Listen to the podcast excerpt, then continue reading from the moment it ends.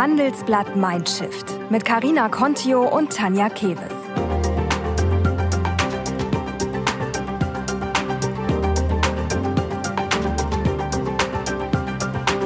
Rüdiger Striemer, erfolgreicher Vorstand der börsennotierten Aktiengesellschaft Adesso, hielt sich immer für stark. Bis er sich Mitte 40 und auf dem Höhepunkt seiner Karriere selbst in die Psychiatrie einweist. Mitten im Wald lernt er über acht Wochen lang in der Klinik, was ihn eigentlich auf diese Talfahrt geschickt hat, woher seine Panikstörungen kommen und dass eigentlich gar nicht so Schlimmes dran ist, sich professionell helfen zu lassen, wenn die Seele erkrankt ist. Wieder zu Hause mutet er sich aber direkt am nächsten Tag eine mega lange Vorstandssitzung zu und arbeitet noch drei Jahre lang weiter als Co-Vorstandsvorsitzender des IT-Beratungsunternehmens. Erst dann schaltet er einen Gang runter und kalibriert sein Arbeitsleben neu. Heute arbeitet Rüdiger Striemer als Leiter Internationalisierung eine Ebene unter dem Vorstand. In unserem sehr persönlichen Gespräch erzählt Rüdiger Striemer ganz offen über seine Krankheit, wie er sich wieder zurück in sein altes Leben gekämpft hat und wie es ihm heute, zehn Jahre nach seinem Psychiatrieaufenthalt, geht.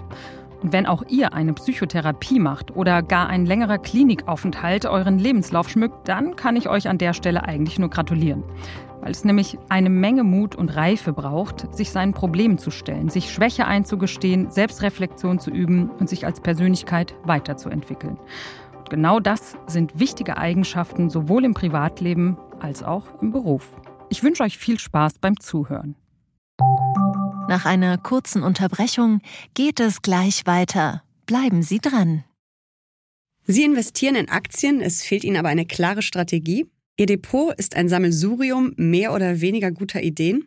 Dann geht es Ihnen wie vielen. Lernen Sie in der Masterclass Erfolgreich investieren alles über kluge Börsenstrategien. Mit dem Rabattcode Investieren20 gibt es 20% Nachlass auf den Normalpreis. Infos unter handelsblatt.com slash erfolgreich-investieren. Ja, hallo lieber Herr Striemer, schön, dass Sie da sind. Ähm, mal vorweg gefragt, wie geht es Ihnen eigentlich im Moment so? Die Corona-Pandemie ist ja für viele Menschen eine enorm belastende Zeit. Ja, danke für die Einladung erstmal. Corona hat bei mir jetzt nicht zu größeren Problemen geführt, was meine persönliche Situation angeht. Ähm, bei uns im Geschäft ist die Nachfrage eher höher als sonst. Das heißt, Arbeit ist genug da. Ähm, und äh, die Situation mit dem Wechsel zwischen Homeoffice und richtigen Office habe ich jetzt ganz gut überstanden. Ich freue mich allerdings auch wahnsinnig drauf, dann endlich mal wieder regelmäßig, also jeden mhm. Tag im Office zu sein und ungeplant Menschen zu treffen. Ja, wird Zeit. Also jetzt haben wir alle anderthalb Jahre schon ausgehalten. Absolut. Ich bin ja. auch ein bisschen kribbelig. Ähm, jetzt muss ich Ihnen an der Stelle einfach mal wirklich gratulieren, äh, weil ich finde, dass Sie was getan haben, was für einen ähm, ja, damals ja Vorstand eher ungewöhnlich ist. Ähm, als sie 2011, 2012 erkrankten, da haben sie ähm, ja im Job auch ja, mit den anderen Vorstandskollegen super offen über ihre Angsterkrankung gesprochen und das auch noch als Mann. Also es ist ja echt, ähm, ja, finde ich total beeindruckend. Und ähm, ich denke mal, andere Manager hätten das an ihrer Stelle wahrscheinlich eher verheimlicht oder so gesagt, ja, ich habe Rückenschmerzen oder irgendwas Körperliches irgendwie davor geschoben. Aber mhm. sie haben klare Ansage. Ähm, warum haben Sie sich dafür entschieden, so damit umzugehen? Die, die Frage wird mir tatsächlich relativ häufig gestellt und das zeigt ja, dass Sie vollkommen recht haben mit Ihrer Annahme, dass die meisten Manager wahrscheinlich eher ähm, sich da so ein bisschen verstecken würden. Mhm. Ähm, für mich hat es da ehrlich gesagt gar keine Alternative gegeben. Also für, für mich war schon immer klar, dass eine psychische Erkrankung eine Erkrankung ist, die mhm. man behandeln kann, genauso wie ein gebrochenes Bein oder ein Herzinfarkt. Und ich bin ja unschuldig sozusagen. Also ich ja, also habe ja nichts Falsches. Ja genauso treffen wie Diabetes zu kriegen. Ja, exakt, genau. Und deswegen habe mhm. ich auch gar nicht verstanden, wieso ich damit irgendwie, wieso ich das verheimlichen soll. Mhm. Sie haben, als Sie ähm, nach, der, nach dem Klinikaufenthalt zurückgekommen sind, Sie waren dort acht Wochen, äh, auch danach das gar nicht weiter unter den Teppich gekehrt, sondern erstmal einen Vortrag gehalten äh, bei den Mitarbeitern über Angststörungen. Und dann haben Sie später auch noch ein Buch darüber geschrieben. Ähm, ich habe mir gedacht, so hatten Sie eigentlich keine Angst, dass Sie äh, ja, den Job verlieren könnten, weil man Sie vielleicht als äh, ja, nicht mehr belastbar abstempelt? Also ich hatte tatsächlich Angst, meinen Job zu verlieren, weil ich möglicherweise nicht mehr belastbar bin. Mhm. Ähm, aber vor einem Abstempeln hatte ich überhaupt keine Angst. Also das passt auch nicht zu unserer Unternehmenskultur. Ich weiß ja, dass meine, oder ich wusste damals ja auch schon, dass meine Arbeit sehr geschätzt ist und mhm. ähm, dass ich viel für dieses Unternehmen getan habe und dass man auf jeden Fall versuchen wird, mir den Wiedereinstieg zu ermöglichen. Also davor hatte ich wirklich gar keine Angst. Mhm. Ich habe in der Zeit in der Klinik damit gerechnet, dass es vielleicht nicht klappen könnte. Und ich habe dann gesagt, okay, ich versuch's, weil eigentlich mochte ich meinen Job ja und mag ihn bis heute. Mhm. Und wollte gerne wieder zurück, aber ich habe schon mit dem mit der Möglichkeit auch ähm, gerechnet, dass es vielleicht nicht klappen könnte. Hm. Wie waren denn so die direkten Reaktionen von den Kollegen oder auch ja Vorgesetzten? Also da muss man so ein bisschen unterscheiden. Ähm, bei meinen Mitarbeitern, also direkte Mitarbeiter, die ja mhm. allesamt auch Führungskräfte sind. Ähm, als Vorstand hatte ich ja dann Bereichsleiter, ähm, Abteilungsleiter und so weiter, die an mich berichtet haben. War das Willkommen sehr, sehr herzlich. Ähm, man hat mich sehr, also man hat mich auch gefragt, erzähl mal, wie war's denn und ähm, wie, wie muss man sich das vorstellen in so einer Klinik und so. Mhm. Also sehr offen und, und angenehm. Ähm, Im Vorstand unter den Kollegen hat man, habe ich auch deutlich gespürt, dass alle sich freuen, dass ich wieder da bin. Da hat man auf der anderen Seite mich aber jetzt auch nicht mit Samthandschuhen angefasst, was ich auch genau richtig fand, ähm, weil sonst hätte ich ja gar nicht die Möglichkeit gehabt, herauszufinden, ob ich ob ich diesen Job so weitermachen kann und will. Hm. Gab es das auch? Also ich kenne das persönlich, bin ja auch ähm, sehr engagiert äh, bei dem Thema, offen über Depressionen zu sprechen, weil ich selber auch erkrankt bin.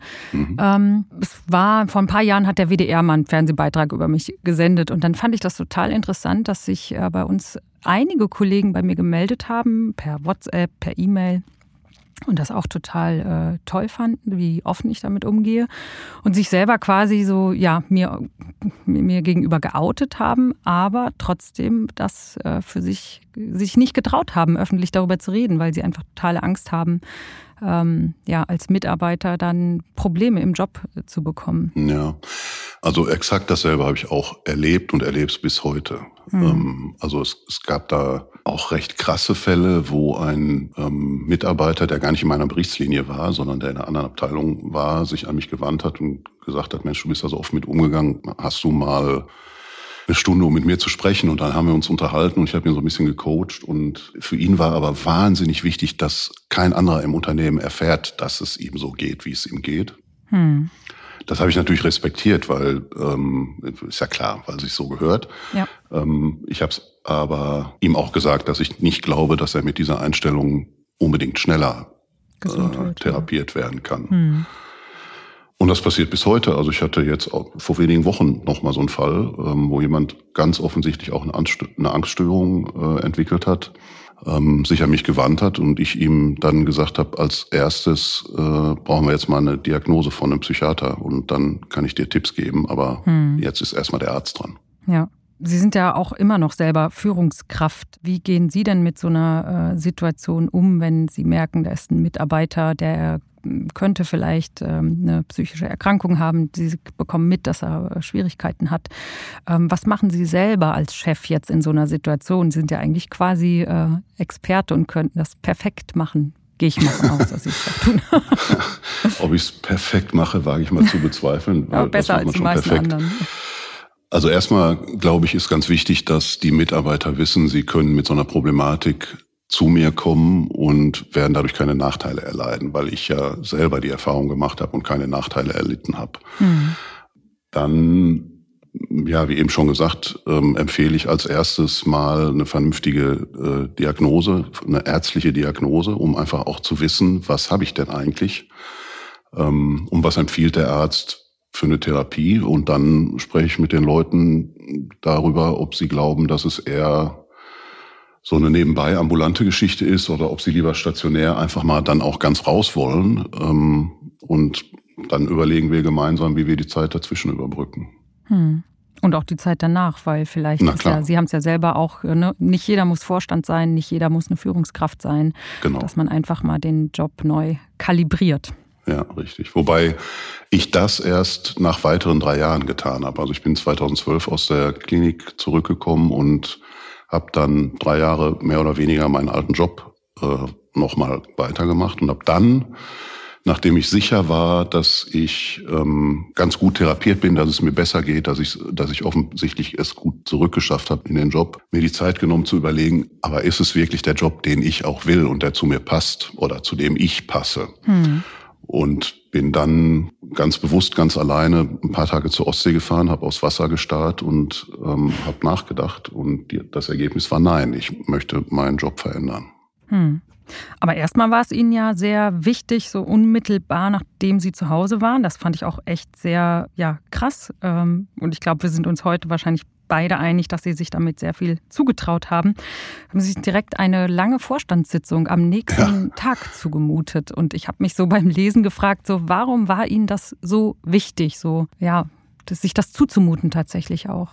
Also ich habe darüber natürlich auch längere Zeit in der Klinik mit meiner Therapeutin gesprochen, wie man jetzt so, ein, so, ein Wiederein, so eine Wiedereingliederung macht und wie man vor allem auch startet. Und ein wichtiger Teil in der Therapie in der Klinik war auch natürlich so vorzubereiten, wie ist es dann, wenn ich wieder zurückkomme.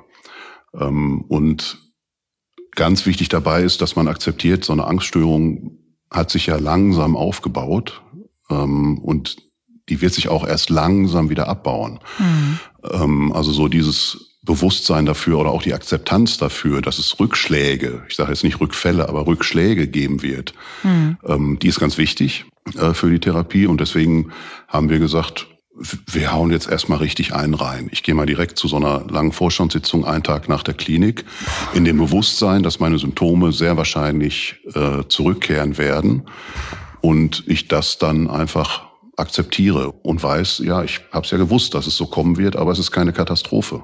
Hm. Also ja, ich finde es wirklich ja beeindruckend. Sie sind aber ja immer noch da und ähm, haben sich da jetzt auch äh, beruflich neu kalibriert. Und was ich mich frage, wir haben ja alle mal schwierige Phasen und Tiefpunkte, äh, an denen man viele Dinge hinterfragt und erschöpft ist. Ähm, aber jetzt hat man ja nicht immer gleich Depression. Das ist übrigens etwas, was ja eigentlich oft ja, dahinter steckt, wenn man bestimmte andere Symptome hat. Ähm, mhm. Auch Burnout ist eigentlich ja fachlich betrachtet eine Depression. Na klar. Ist halt nur nicht so äh, anerkannt wie der Burnout. Den hat man ja gerne, weil wer ausgebrannt ist, hat vorher gebrannt. Ja, ja, genau. Ja. Ähm, wie ist das? Wo würden Sie die Grenze ziehen? Wo zwischen, ja, das ist jetzt, äh, mir geht es irgendwie nicht gut, und aber wann habe ich eine psychische Erkrankung? Wie war das bei Ihnen? Wann haben Sie gemerkt, jetzt, jetzt ist hier richtig ernst? Also bei mir war. Ähm war die Erkrankung so eine Kombination aus im, äh, vordergründig Angststörung und äh, hintergründig aber auch eine, eine depressive Episode. Hm. Ähm, beides geht ja oft Hand in Hand, wie Sie auch gerade schon gesagt haben. Und bei mir hat sich diese Angststörung, das war eigentlich das, was am stärksten spürbar war, weil Angst, die ist da oder nicht. Also das ist nicht irgendwie so, so, ein, so ein Zustand, über den man äh, lange spekulieren kann. Angst spürt man sehr unmittelbar. Hm. Irgendwann war es dann eben so weit, dass aus so einer so einer Unruhe, die man vielleicht noch so verpacken kann als, naja, du hast halt auch gerade sehr viel Stress. Natürlich ähm, bist du irgendwie unruhig äh, und wirst nachts wach und grübelst oder so.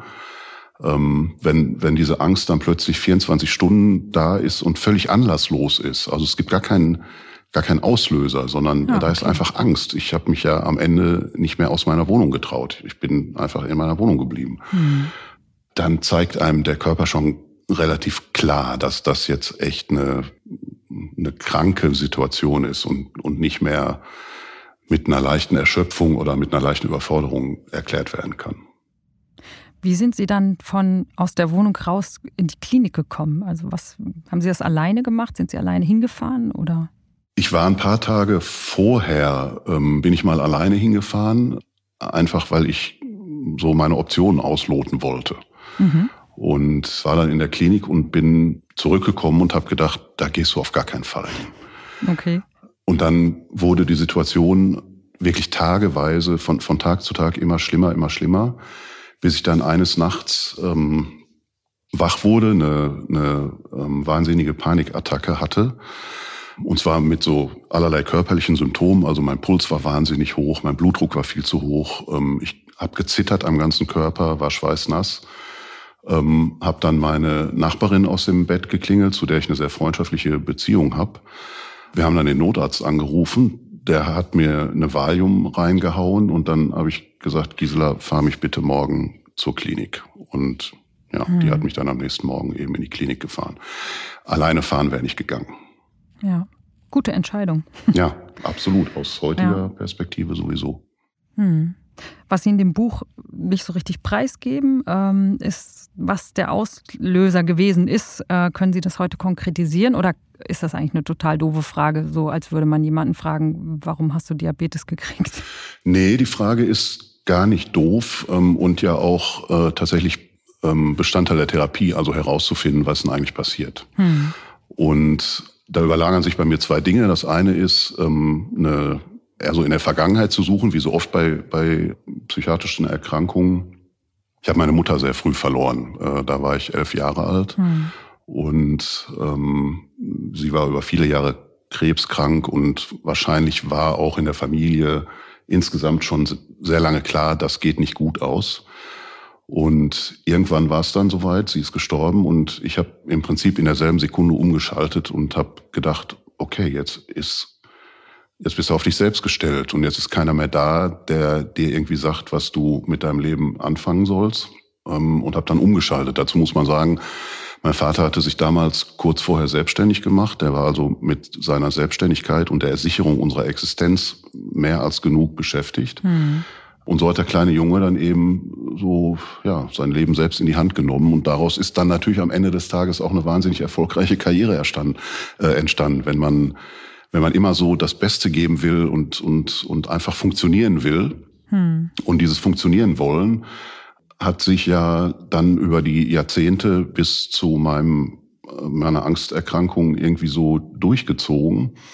Und wenn so ein Unternehmen dann von damals ursprünglich 30 Mitarbeitern, als ich eingestiegen bin, auf ähm, zu der Zeit, als ich in die Klinik gegangen bin, 3500 Mitarbeiter wow. vergrößert und man immer noch genauso gut funktionieren will und für jedes Problem Ansprechpartner mhm. sein will, weil man ja auch glaubt, etwas beitragen zu können, dann ist man, findet man sich plötzlich in so einer Situation wieder, wo man so in, im Viertelstundenrhythmus Kontextwechsel hat und ähm, sich immer wieder mit neuen Problemen auseinandersetzen muss im Viertelstundenrhythmus und irgendwie die Dinge nicht mehr vernünftig durchdenken kann, sondern so auf Basis von sehr abstraktem Erfahrungswissen Entscheidungen treffen muss. Und das war bei mir der Punkt. Hm. Ähm, das geht bis zu einer gewissen Größenordnung, aber irgendwann geht's halt nicht mehr. Wie gehen Sie heute mit so Situationen um? Sie sind jetzt, ähm, ich würde mal sagen, es ist jetzt zehn Jahre ungefähr her.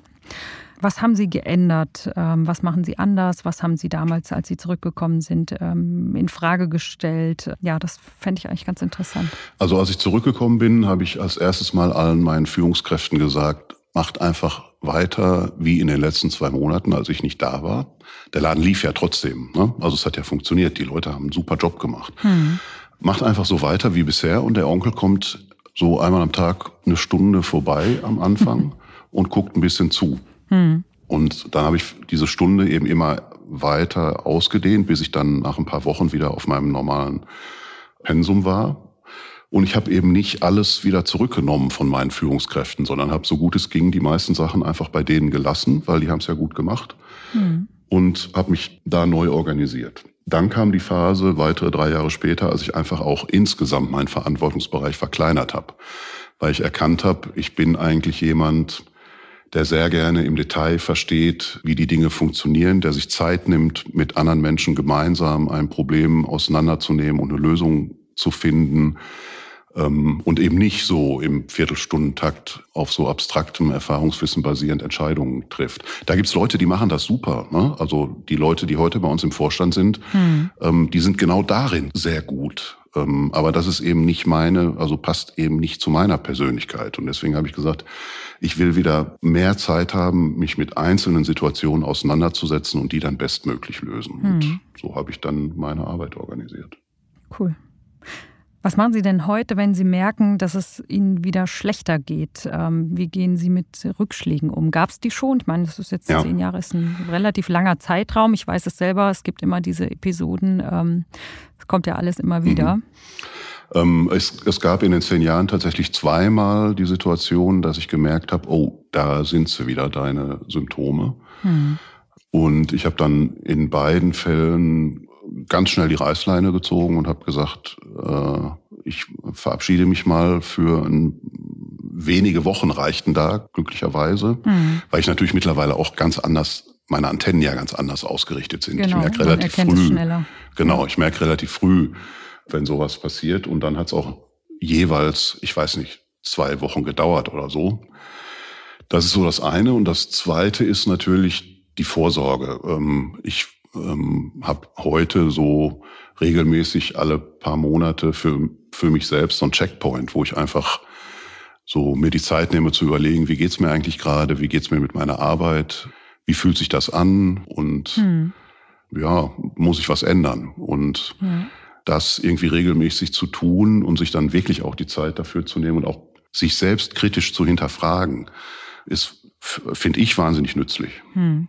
Das heißt, Sie haben so ein richtiges Frühwarnsystem etabliert und auch trainiert. Ähm, was hat Ihnen denn am meisten dabei geholfen, das ähm, zu etablieren? Also war das wirklich, waren das Dinge, die Sie in der Klinik gelernt haben oder waren das, sage ich mal, tatsächlich auch äh, so Rückfallsituationen, äh, wo man das dann eigentlich ja auch dann trainiert?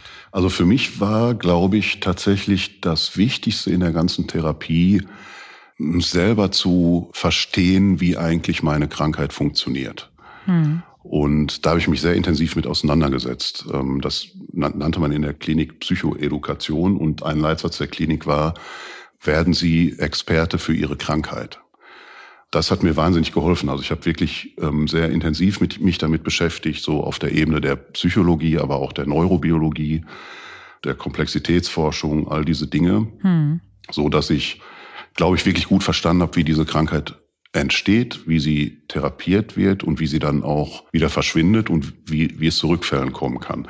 Das war für mich wahnsinnig wichtig und ähm, deswegen habe ich diese ähm, diese Dinge auch in, in meinem Buch so ein bisschen thematisiert, ähm, weil ich glaube, hm, dass genau es, wollte ich gerade fragen, ja, ja, weil ich weil ich glaube, dass es echt wichtig ist, dass man bei solchen Erkrankungen versteht, wie es funktioniert, weil dummerweise ist ja nun mal das Gehirn betroffen. Ne? Also unser Denkapparat ist, ist irgendwie äh, betroffen, da findet das alles statt. Mhm. Und der ist aber gleichzeitig auch das einzige Werkzeug, mit dem ich darauf zugreifen kann.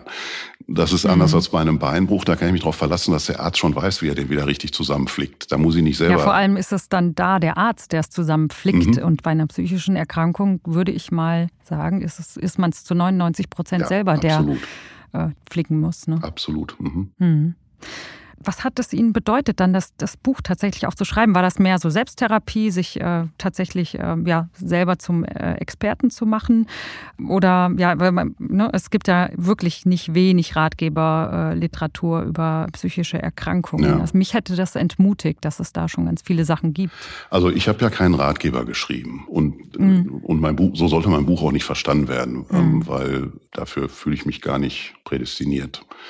Dass dieses Buch zustande gekommen ist, ist, um ganz ehrlich zu sein, eher so ein bisschen ein Unfall gewesen. Ähm, ich habe damals okay. äh, bei uns in der Firma, Sie haben es ganz am Anfang erwähnt, äh, diesen Vortrag gehalten vor, vor einigen Mitarbeitern. Wie viele? Und da, äh, vor einigen Mitarbeitern. Ähm, okay, also es waren, einige. Es waren, weiß ich nicht, vielleicht 20, 30 Leute oder so. Mhm.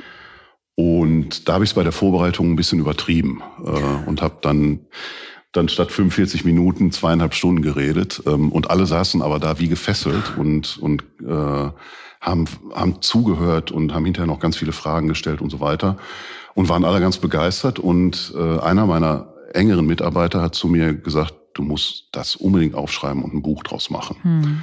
Und dann habe ich gesagt, naja, weiß ich nicht. Und dann habe ich halt irgendwann, war es mir irgendwann mal auf einer Dienstreise abends im Hotel langweilig. Ich habe mir ein Glas Wein genommen und habe einfach mal angefangen, so ein erstes Kapitel zu schreiben. Und das ging mir so von der Hand, dass ich das dann wenige Wochen später dieses Buch fertig war und dann habe ich gedacht, naja, jetzt ist es mal da, jetzt äh, kann man es auch mhm. veröffentlichen. Ja, ich fand echt tatsächlich, bin mit so einer Erwartung rangegangen, dass ich dachte, okay, es ist jetzt äh, vielleicht eine Schilderung der Erkrankung äh, und dann habe ich die ersten Seiten gelesen und dann dachte ich so, krass, der Typ ist irgendwie Informatiker und Softwareunternehmen äh, und irgendwie hätte ich das nicht erwartet. Also ich fand es richtig äh, toll und richtig gut zu lesen. Vielen Dank. Was mir auch, bitte, sehr gerne. Was mir aber aufgefallen ist, ähm, Sie haben so im Umgang mit sich selber eine Wortwahl benutzt, die ich jetzt als abwertend empfunden habe. Also Sie reden, mhm. dass, ja, dass Sie in die Klapsmühle gegangen sind, sprechen von Irrenanstalt, Irrenhaus, haben sich selber als bekloppt beschrieben, unnormal, psychische Macke. Würden Sie das jetzt, sage ich mal, mit zehn Jahren Rückblick immer noch so umschreiben? Oder? Ja, absolut. Ja. Ähm, okay. also, Und warum? Was, was uns in der Klinik, und da rede ich jetzt nicht nur von mir, sondern auch einigen Mitpatienten, irgendwie ganz gut getan hat und geholfen hat, ist, sich selbst nicht allzu ernst zu nehmen und auch ein bisschen selbstironisch zu sein. Hm. Und dass die ganze Situation nicht ausschließlich als Katastrophe zu bewerten, sondern irgendwie auch als eine Sache, die einem halt im Leben passieren kann. Und diese Selbstironie, die habe ich so ein bisschen mit ins Buch übernommen, weil ich auf gar keinen Fall ein wehleidiges Buch schreiben wollte. Und ich wollte auch auf gar keinen Fall einen Ratgeber schreiben, ich eben schon erwähnt. Mhm. Und es liegt auch so ein bisschen in meiner Natur. Ich bin halt ein bisschen selbstironisch und versuche immer die Dinge nicht allzu nicht mit allzu wenig Humor zu sehen. Und hm. manche Sachen waren eben auch einfach richtig lustig. Und ähm, die, die habe ich dann eben auch so beschrieben. Ja, also ich kann das selber äh, nur bestätigen. Ich habe zwei Klinikaufenthalte hinter mir. Äh, es wird in Psychiatrien und in psychosomatischen Kliniken auch unglaublich viel gelacht. Also ja.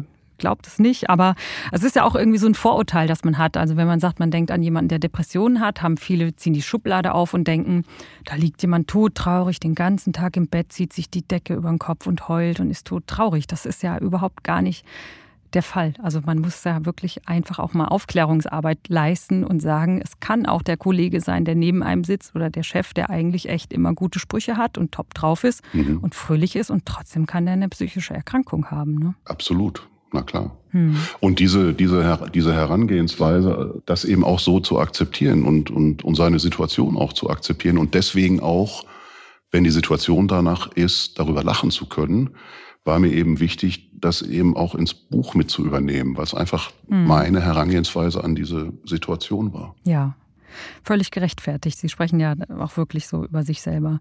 Ähm, und Humor ist tatsächlich auch ein ganz wesentlicher Faktor beim Thema Resilienz. Das ist, äh, ist vielleicht was, was man den Hörern auch noch mit auf den Weg geben kann. Mhm. Ja, beim Thema auf den Weg geben denke ich irgendwie, ich habe geguckt, was Sie noch so alles treiben.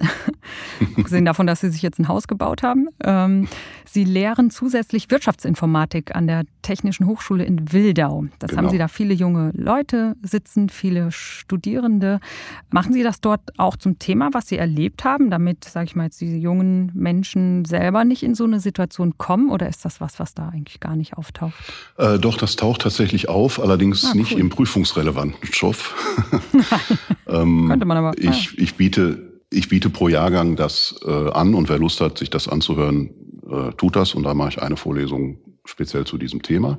Werde zu diesem Thema übrigens auch von anderen Hochschulen eingeladen, weil äh, tatsächlich viele Hochschulen mittlerweile doch deutlich mehr als zu meinen Studienzeiten die Leute auf ihr Berufsleben, insbesondere die Fachhochschulen, auf ihr Berufsleben vorbereiten und auch solche Themen nicht ausklammern, weil es eben einfach passieren kann. Mhm. Was ich aber ähm, tatsächlich auch im prüfungsrelevanten Stoff in meinen Vorlesungen habe, ist das Thema Umgang mit Komplexität. Ähm, also wie gehe ich mit der komplexen Welt da draußen, die wir ja nicht mehr verstehen können. Also wir können ja die Welt da draußen nicht mehr im Detail verstehen. Es gibt keinen Menschen auf dieser Erde, der die ganze Welt verstehen kann. Mhm. Wie gehen wir mit der Komplexität um? Und als Informatiker muss man praktisch täglich mit Komplexität umgehen, weil wir versuchen, die reale Welt da draußen in Software zu gießen. Und ähm, da spielt äh, tatsächlich auch sowas wie Mindfulness äh, eine wichtige Rolle.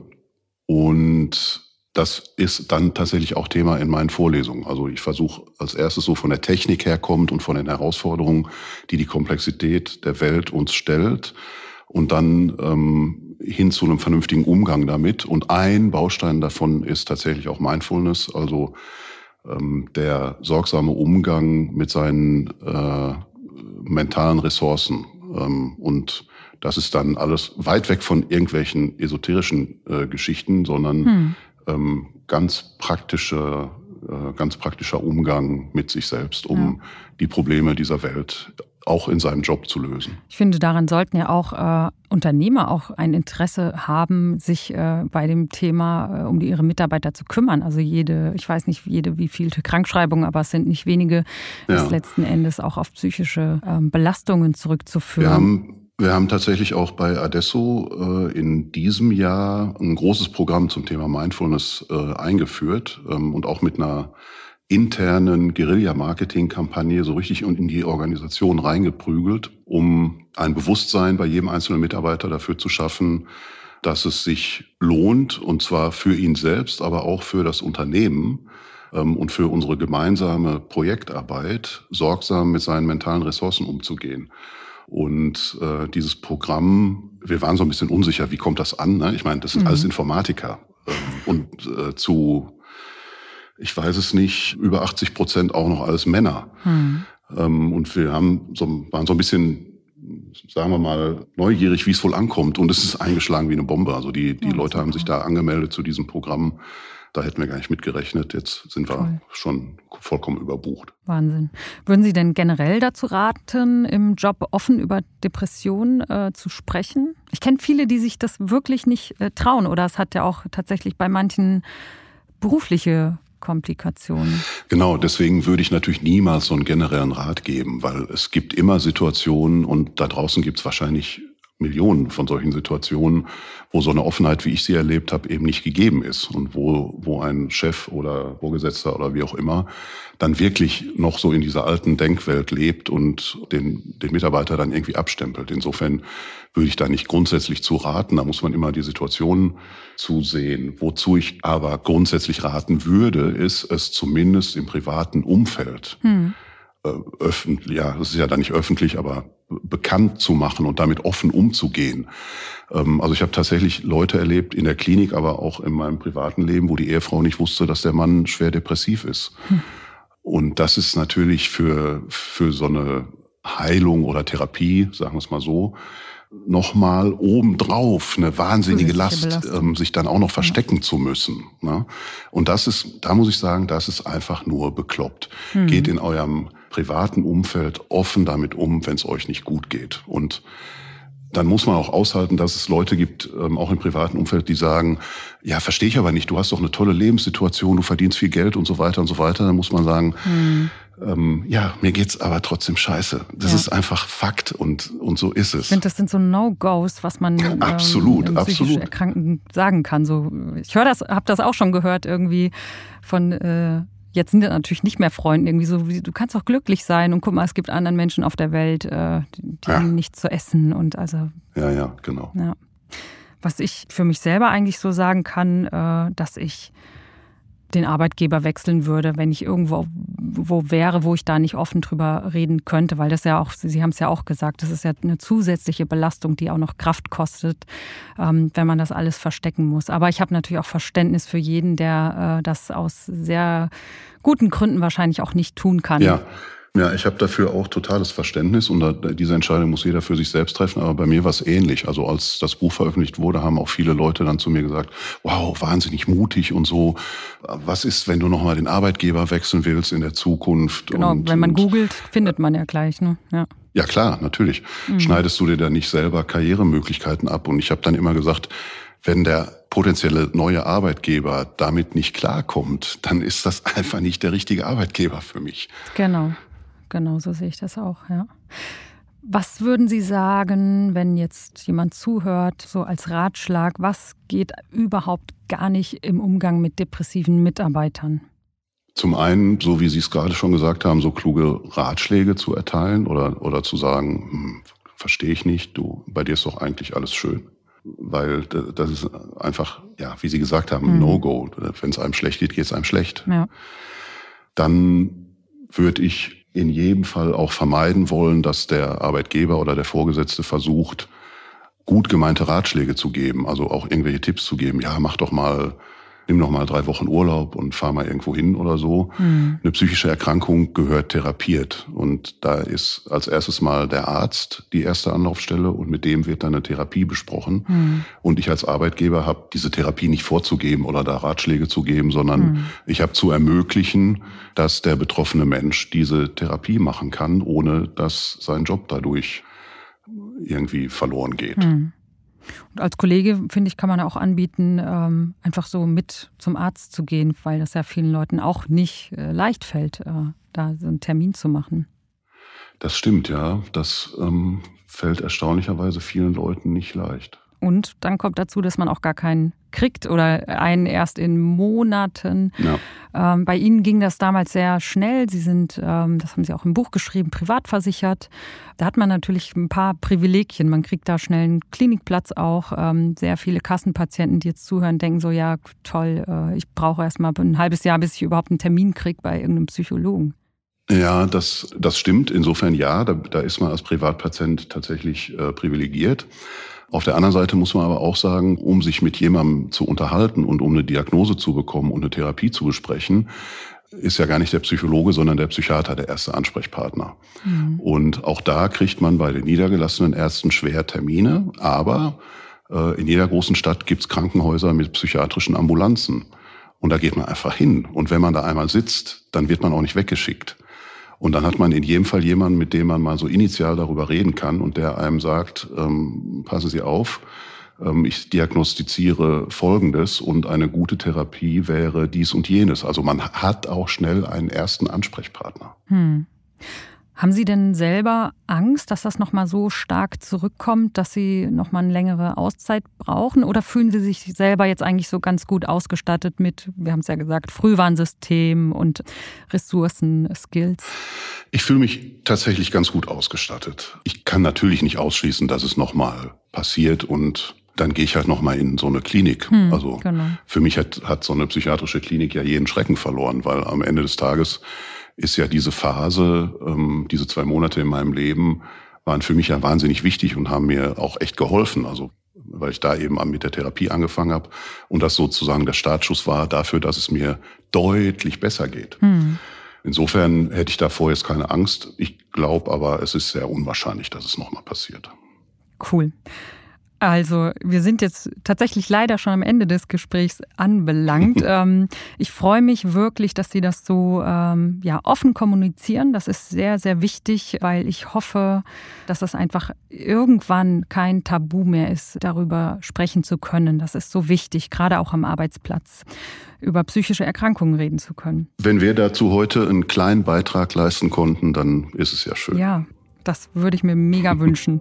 Ihnen wünsche ich, dass Sie weiter Ihren Weg gehen und echt, ähm, ja, ich weiß nicht, gesund bleiben. Und wenn nicht, habe ich ein ganz gutes Gefühl, dass Sie es auch gut hinkriegen. Ja, ganz herzlichen Dank und Ihnen natürlich auch alles Gute. Dankeschön. Tschüss. Vielen lieben Dank, dass ihr auch heute wieder dabei wart. Schickt uns doch gerne euer Feedback an mindshift.handelsblatt.com und abonniert den Podcast, damit ihr uns nicht mehr verpasst. Die nächsten Folgen erscheinen immer donnerstags alle 14 Tage. Ich freue mich auf euch. Bis zum nächsten Mal.